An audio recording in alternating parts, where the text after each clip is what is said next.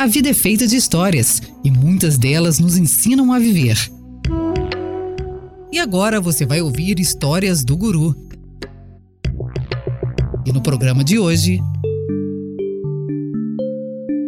A notícia que havia um sábio e santo homem que vivia em uma pequena casa no topo de uma montanha se espalhou por várias cidades.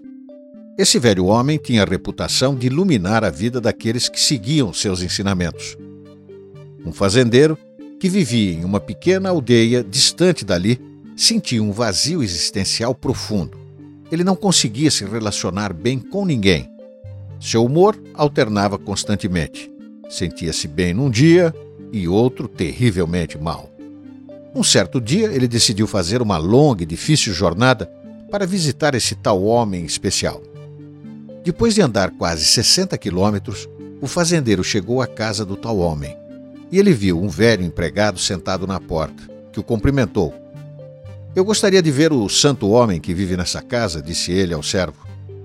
O homem sorriu e o conduziu para dentro.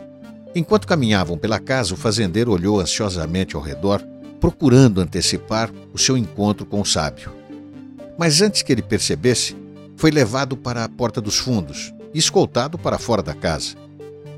Indignado com a situação, ele se virou para o servo e disse: Mas eu vim até aqui conhecer o santo homem.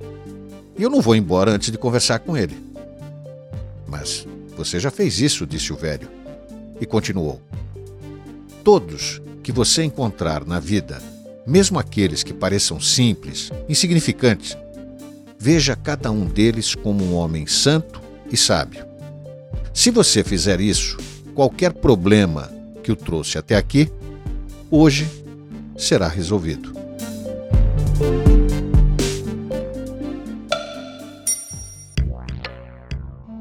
Você acabou de ouvir Histórias do Guru, apresentado por Walter Bonásio. Todas as semanas, um novo podcast do Guru, disponível no site vocêbrasil.com.br ou ainda nas plataformas de agregadores de podcast.